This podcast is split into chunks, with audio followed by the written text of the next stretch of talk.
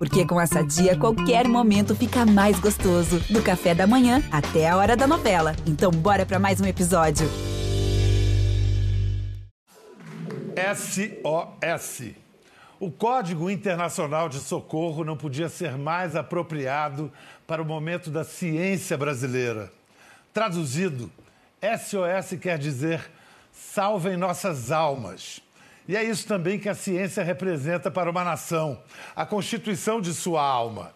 O Conversa com Bial é um programa que procura manter um diálogo permanente com instituições e indivíduos dedicados à prática e divulgação científicas.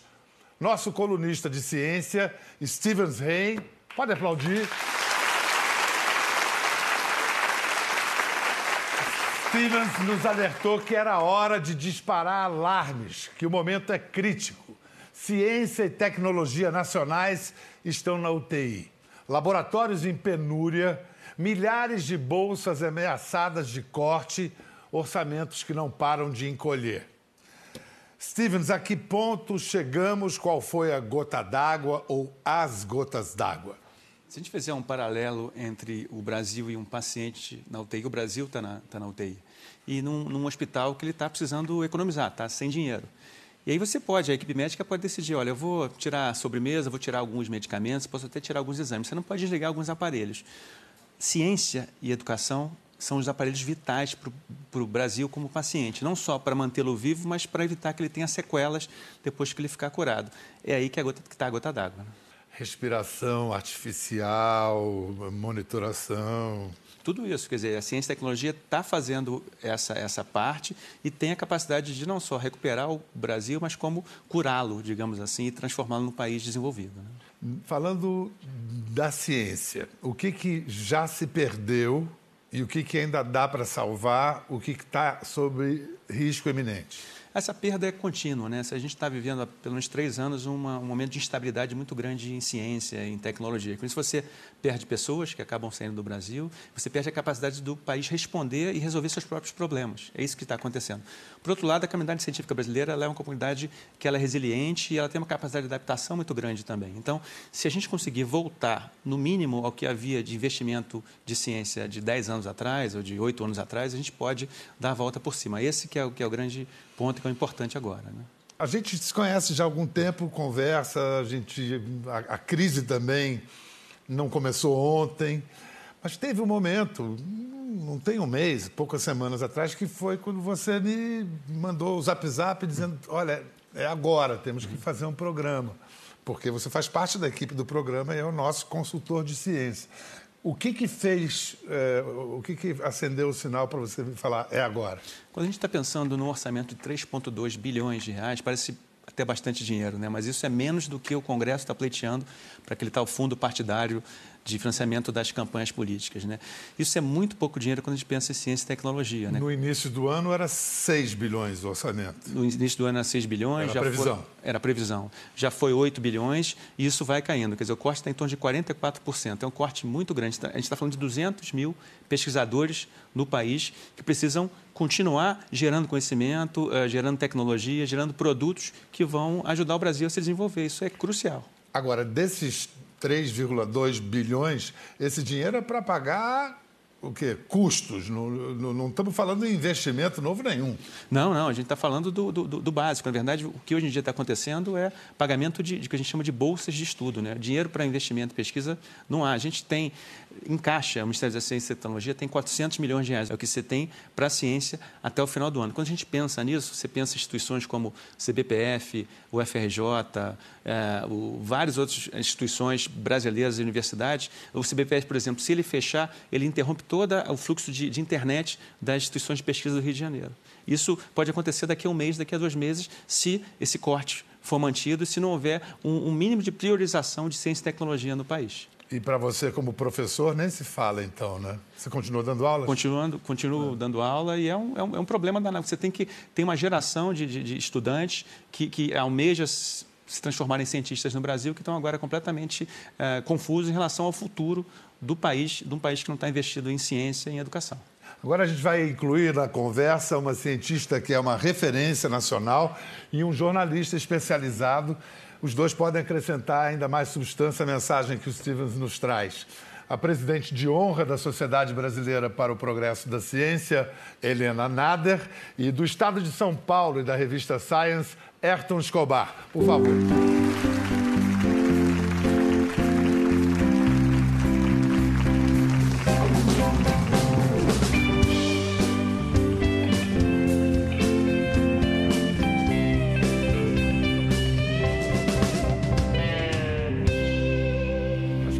Preciso de meias palavras para continuar nessa conversa para para Helena. É, Helena, é cenário de terra arrasada? Totalmente. Infelizmente, eu espero realmente que se possa reverter. O Brasil está na contramão da história. A nossa ciência é muito jovem. Na verdade, se olhar, o Brasil começou a existir com a vinda de, da família real, porque nós não podíamos imprimir nada até 1808. A institucionalização da ciência começa em 51 com a criação da CAPES e do CNPq. Nós demos um show de bola, saímos do zero para a 13ª posição mundial em publicações. Já começamos a cair. Dependendo da base de dados que você usa, nós, a Cimago, nós caímos de 13º para 14º. Isso num período de tempo? Num período de alguns anos, né, de, do ano passado para agora.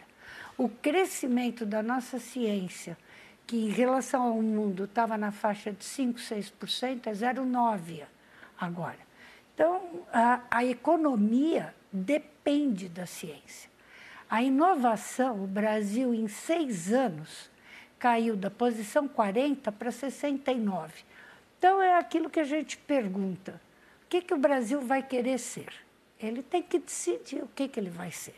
Sem ciência, sem tecnologia, nós vamos ficar para trás. E eu não estou falando da ciência básica, que é fundamental. Estou até usando. Preciso da ciência básica para ter a tecnologia. Quer dizer, na verdade, você precisa da educação, que daí você vai ter uma grande ciência, uma tecnologia e inovação. Sem a ciência, onde é que nós estaríamos hoje em relação à agricultura e à pecuária? Ayrton, você que é um jornalista especializado em ciência, quando a Helena diz é, a economia se beneficia da ciência, como é que você traduz isso? Você pensar, tudo que a gente usa no nosso dia a dia é um produto da ciência. Né? Desde as roupas que a gente está usando, esse microfone. Da tá... ciência nacional? Não só nacional, assim, só para entender a importância da ciência. Né? Uhum. Né? Tudo, nada, nada das coisas que a gente está usando aqui existe na natureza. Tudo isso teve que ser inventado por alguém. E para alguém inventar essas coisas todas que a gente usa no dia a dia, desde a borracha do, do, da solda do meu sapato até o meu smartphone, alguém precisou fazer pesquisa, entender física, entender química, entender biologia para desenvolver tudo isso. Né? E aí o exemplo brasileiro que a Helena já citou que é o melhor é a agricultura. Quer dizer, o brasileiro come ciência todos os dias, porque desde o nosso arroz e feijão mais básico até a soja, que é um produto super importante na, na balança econômica, a carne, nossos bois, tudo isso são espécies exóticas né, de outros países que tiveram, foram trazidos para o Brasil e tiveram que ser adaptados aqui ao nosso clima, ao nosso solo, nossas pragas. Onde então, nossos cientistas praticam ciência de ponta. De ponta. De ponta. Inclusive, uma delas, Joana Doberheim, foi proposta duas vezes para receber o prêmio Nobel. Uhum. E o que, que ela fez? Ela, estudando uh, um risóbio, uma bactéria, vamos colocar assim de uma forma mais simples, ela conseguiu fazer a fixação do nitrogênio. E com isso você conseguiu plantar soja no cerrado, no mesmo espaço, aumentar, quadruplicar, chegar até algumas vezes oito vezes a produção, com uma economia em fertilizante da ordem de 7 a 10 bilhões de reais. Então, eu acho que é, é, eu não sei o que, como é que a gente chega lá em esse, cima. Esse, é, esse, esse slogan do, do, do, do, agro é tudo, né? Agro é a riqueza do Brasil, na verdade, a ciência é tudo, né? Porque sem a ciência não existe o agro. Então, a ciência... É legal vocês estarem falando isso, porque nós temos a tendência, que eu acho que também é, é pertinente de que o que move os cientistas, o que primeiro moveu os cientistas, foi o idealismo, é o idealismo. De certa maneira, não deixa de ser verdade. Continua, para nós continua. Não arrefeceu. Não, não, ainda não. Mas não, não, não, não se desenvolve, de certa maneira, por uma base mais cidadã, política, Com pragmática. Certeza. Com certeza. Você tem toda a razão. Quer ver um outro exemplo, Bial?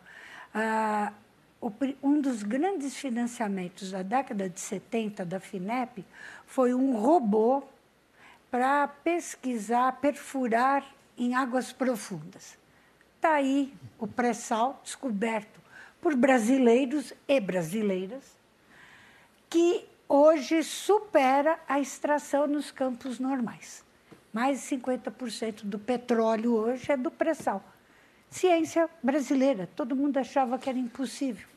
E o etanol, né? E o etanol, então, nem se fala que foi abandonado qual, em alguns casos. Qual etanol?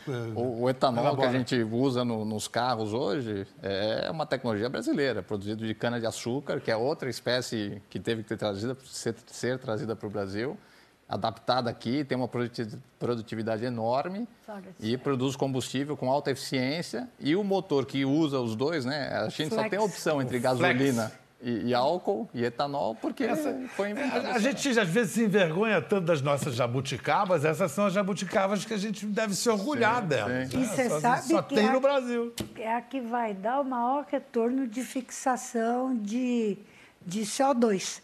Porque quando você planta, aquilo que foi expelido está sendo recaptado. Então, no futuro, a cana, se ela for bem desenvolvida como a gente gostaria, o Brasil poderia estar vendendo créditos de carbono.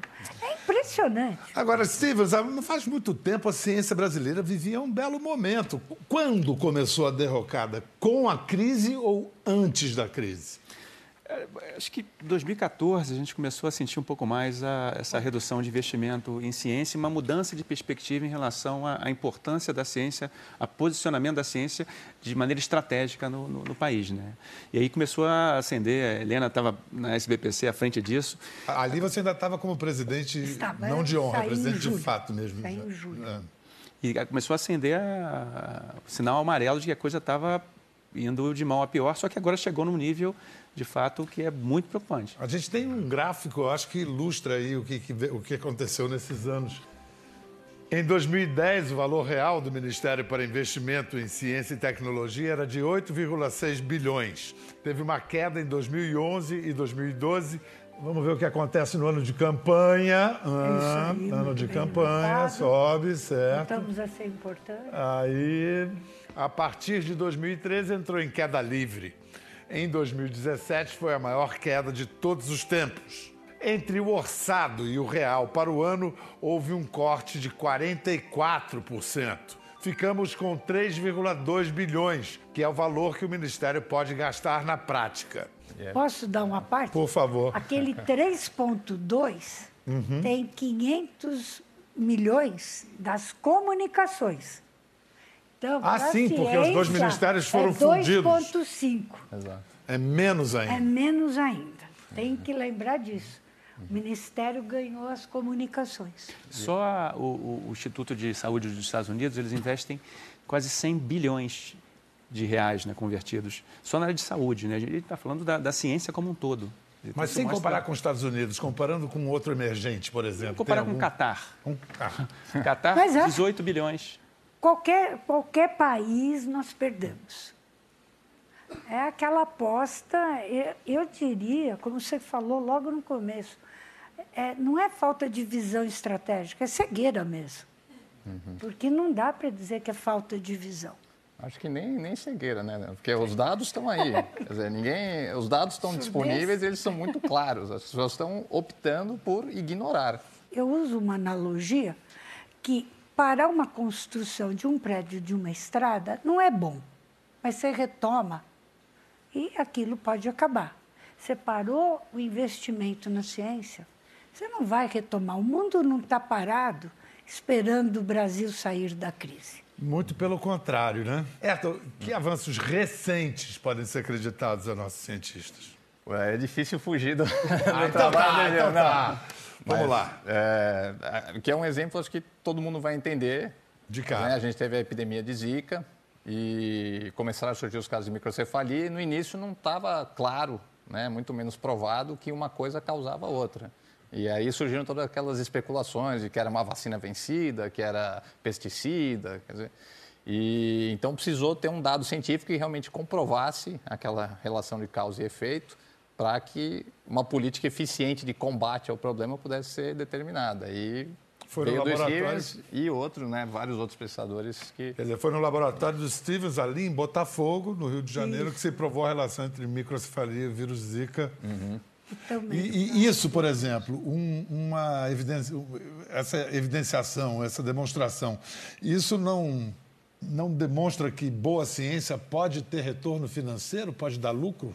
Quando a gente Total. pensa em, em ciência, é, a gente acha que a ciência é cara, mas quando você pensa na doença, ela é muito mais cara. É. Para te dar um exemplo, quando a gente imagina o número de crianças que tiveram microcefalia ou outro tipo de malformação associada ao Zika, a expectativa de, de, de, de dinheiro que vai ter que ser investido no, no, no acompanhamento dessas crianças, a expectativa anual é de 120 a 300 milhões de reais para toda eh, para essas crianças que foram afetadas, né?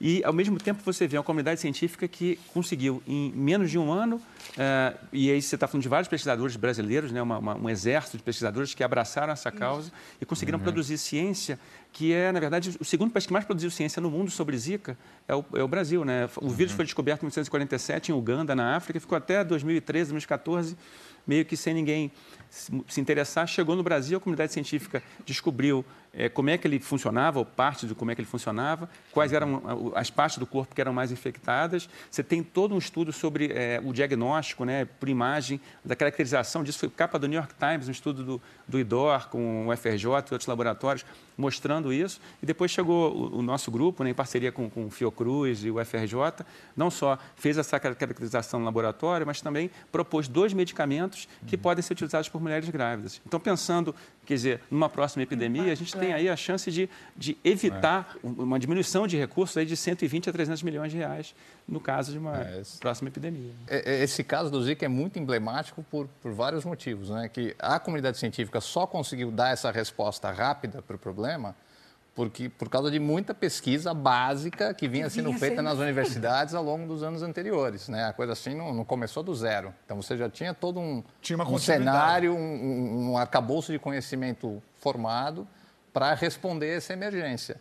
E aí, no cenário atual, que você está perdendo né, os jovens cientistas estão desistindo da carreira científica porque não, não vem uma perspectiva de futuro, você vai ter um outro Zika, um vírus ou uma epidemia, ou seja o que for, uma emergência daqui a alguns anos, e você não vai ter essa massa crítica, esse arcabouço, né? esse conhecimento construído ao longo dos anos para responder. E a gente vai ter que pedir ajuda para para quem? Os outros países, é. se alguém Aqui preço. tiver. Exato, exato. Falou agora nesses jovens cientistas, vamos ver um outro gráfico que mostra a queda dos recursos pagos aos, go, aos bolsistas uhum. do CNPq. Uhum. O CNPq, que é o Conselho Nacional de Desenvolvimento Científico e Tecnológico. Uhum. Hoje, os recursos são menores do que em 2001. Isso. Olha lá. Simples assim. Não pode. Não né? precisa nem. Né? Fala por si é. só, né? É, é só olhar é, tá menor do que há 10 anos e o mesmo menores do que em 2001.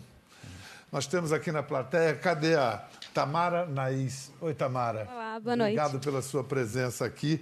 A Tamara é bolsista do CAPES e presidente da Associação Nacional de Pós-Graduandos do Brasil. Isso. Pós-graduandos que devem estar vivendo numa tremenda insegurança, né? Sim, Biel. Bom, boa noite a todos a gente parece que está vendo a desconstrução do nosso futuro. Nós, jovens pesquisadores brasileiros, como a Helena falou aqui, né, a gente vem para a ciência não imaginando que vai ganhar muito dinheiro com isso, porque a gente sabe que no Brasil a realidade é bem distinta, né? Mas uma bolsa de uma bolsa de mestrado, por exemplo, ela é menor do que todos os pisos salariais, né? A gente quer fazer ciência porque a gente quer ajudar a desenvolver a nossa ciência, ajudar a desenvolver o nosso país. Mas, infelizmente, a gente vive esse cenário de desesperança em relação ao futuro. Medo, mesmo de não ter assegurado o pagamento das nossas bolsas, que são fundamentais para que a gente continue fazendo as nossas pesquisas. Hoje, 90% da ciência praticada no Brasil é feita no âmbito da pós-graduação e tem a participação ativa dos pós-graduandos.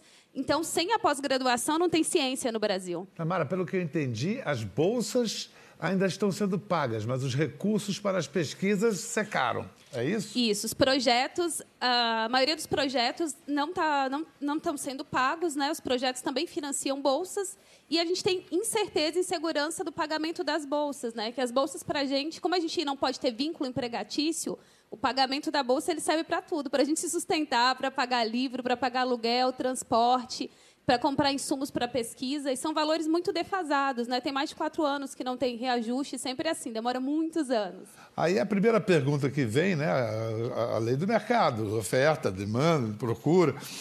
Muita gente pensando na solução aeroporto já? Sair muita gente. Infelizmente, a gente já tem muita gente que está indo fazer pós-graduação fora do Brasil. O pesquisador brasileiro é muito apreciado pela criatividade que os brasileiros têm. Né? Acho que a gente está acostumado a fazer as coisas na dificuldade.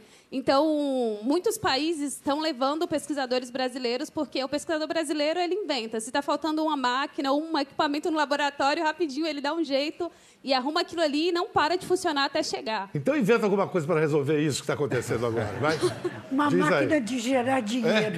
É. Eu acho que a questão, a gente tem uma crise financeira sim, mas eu acho que a questão não é só de falta de recurso, é de falta de prioridade. É, a ciência ela gera oportunidades, conhecimentos e riquezas que podem transformar a vida das pessoas. É preciso que essas oportunidades, esses conhecimentos e riquezas sejam colocados a serviço do bem-estar da população. A gente está aqui, somos quase 300 mil pós-graduandos de mestrado e doutorado. Nós acreditamos no nosso país, nós temos uma abundância de recursos naturais, de recursos humanos. A gente acredita que é possível que o Brasil vá num rumo diferente do que ele está vindo até agora.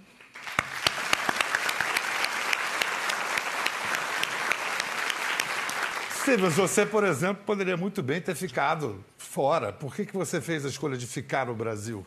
Esse fluxo né, de você ficar no Brasil, sair esse trânsito, ele é natural da ciência, diferente de outras profissões. Você pega um, um médico, um engenheiro, um advogado, é muito difícil ele ter essa facilidade, essa necessidade, e é estrategicamente importante.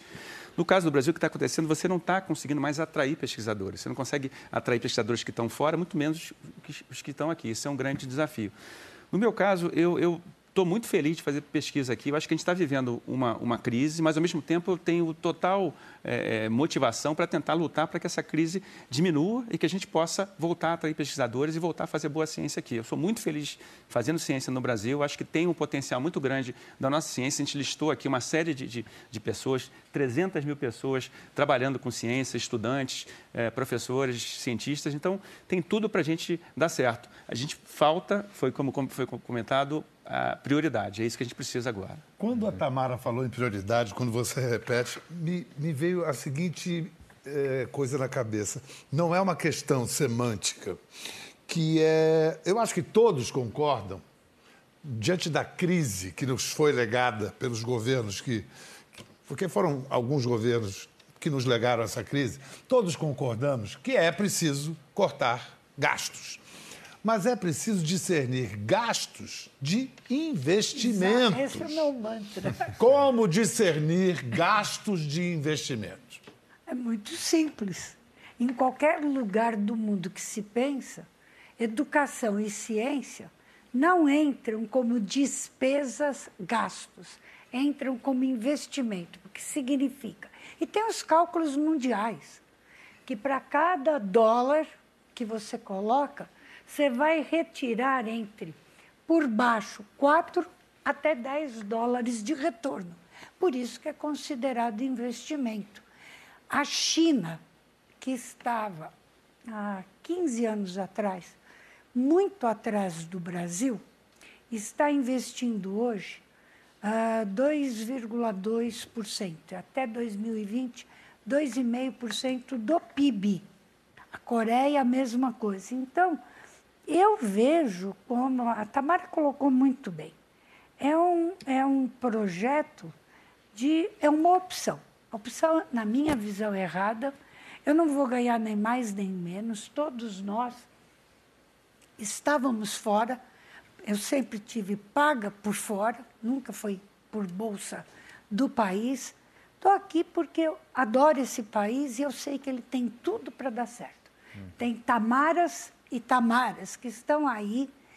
Mais da metade dos estudantes estão sem bolsa, Bial. O dinheiro que nós temos paga a bolsa até setembro. Outubro, novembro, dezembro.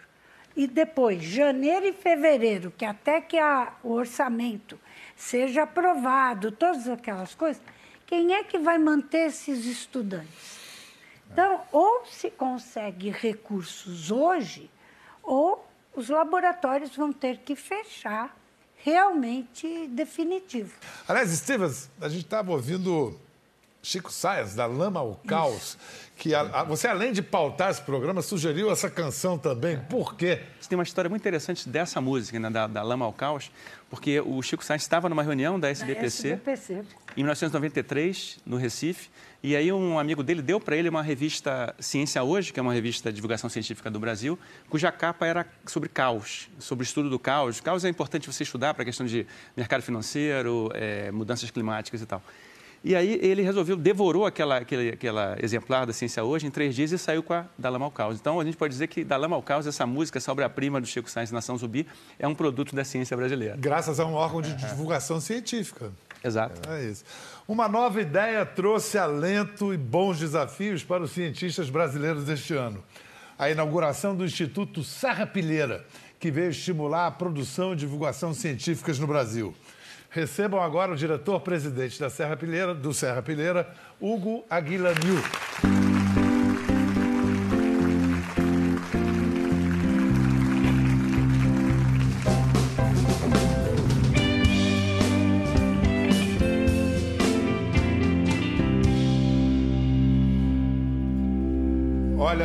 É francês, mas vocês não se espantem não, porque ele fala um português escorreito, perfeito, porque é casado com uma brasileira há quanto tempo?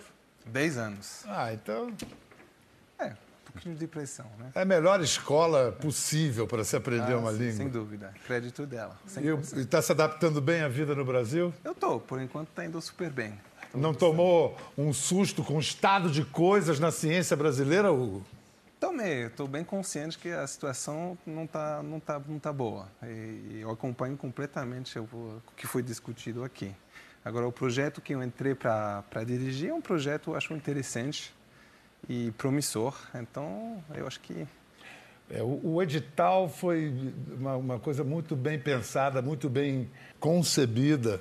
É, Eu sei que é, é difícil, porque é ambicioso, é grande, mas o que, que você apontaria de mais significativo que traz o Serrapilheiro de novo para a ciência brasileira? O primeiro ponto é que eh, não pode pensar sobre o Serrapilheira como alguma forma de, de fomento que vai substituir o fomento público, que é fundamental. Primeiro lugar. É importante dizer que é uma iniciativa muito legal, mas não é uma iniciativa que pode eh, ela é bem menor que o CNPq, ela é bem menor que a CAPES, que o CASFAPS, então ela não tem esse papel. O papel do Serrapilheira, eu vejo o Serrapilheira como um, um pequeno laboratório onde eh, você pode testar coisas, você pode testar novas formas de fomento. Então, a gente tentou, nessa, nessa primeira chamada, coisas um pouquinho diferentes. A gente tentou, por exemplo, pedir para os pesquisadores de não só descrever os projetos deles, mas ah, explicar, fazer uma, uma, um- uma certa divulgação científica, explicar com palavras simples eh, do que se trata. E a gente propôs para ele de, de, de, de, de escolher eh, temas, grandes temas, temas bem transversais que todo mundo transversais que todo mundo pode entender, tipo tempo, identidade, matéria, energia. Tudo, toda a ciência tem a ver com alguns desses, desses temas. Então, é uma, uma, uma, uma pequena capacidade de abstração, mas que é importante, porque se você quer convencer a juventude de entrar numa carreira científica, eles precisam entender do que se trata. E a ciência é muito legal.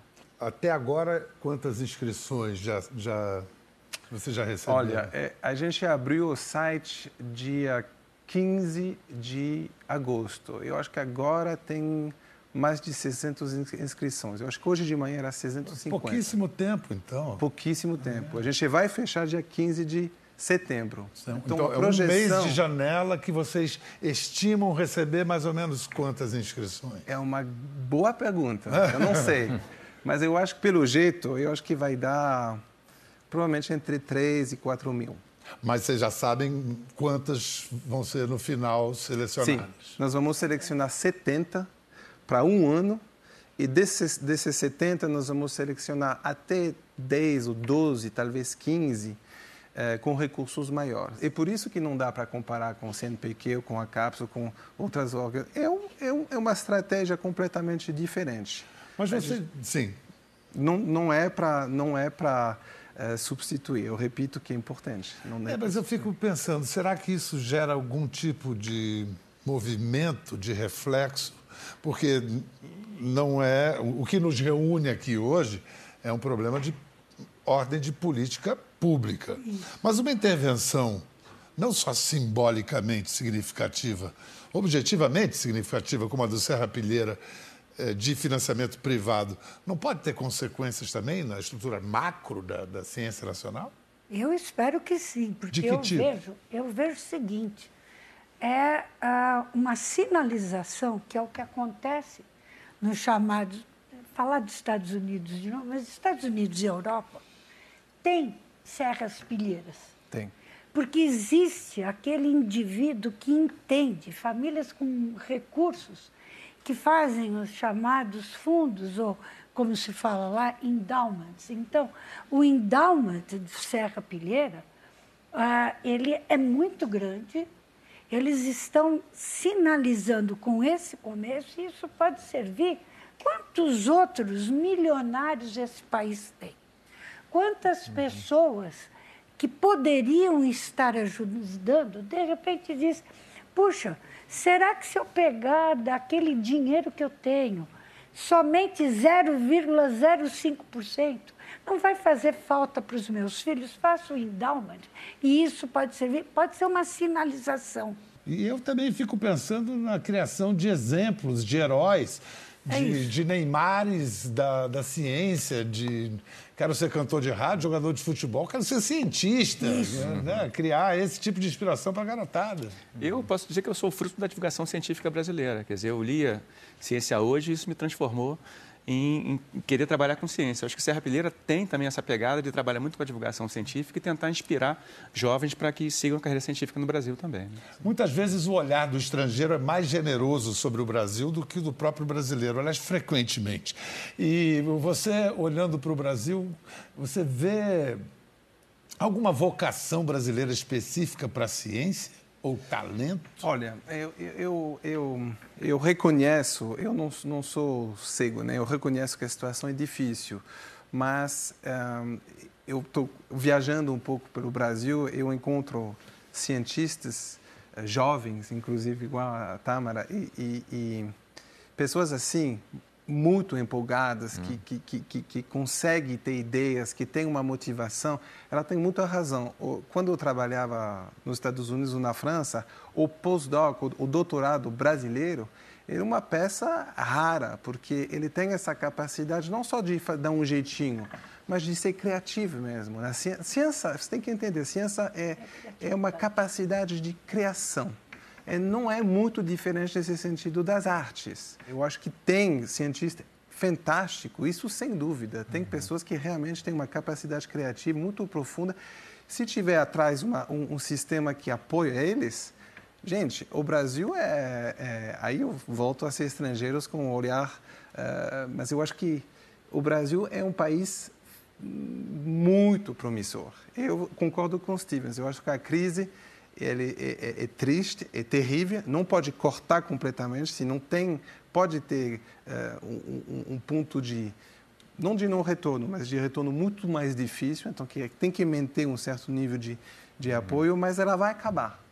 E tem gente lá, o paciente, não só ele vai, ele vai ressuscitar, mas é um paciente muito vital, tem uma vitalidade muito forte aqui, gente. Vocês, é importante perceber isso. Entender que a identidade de um país se faz com a, com a ciência. A ciência é parte indissociável da identidade nacional. Helena, quer eu falar mais alguma coisa? bem rapidamente, que é, eu tenho umas, além do perigo das bolsas, do financiamento, projetos mundiais estão em risco no Brasil.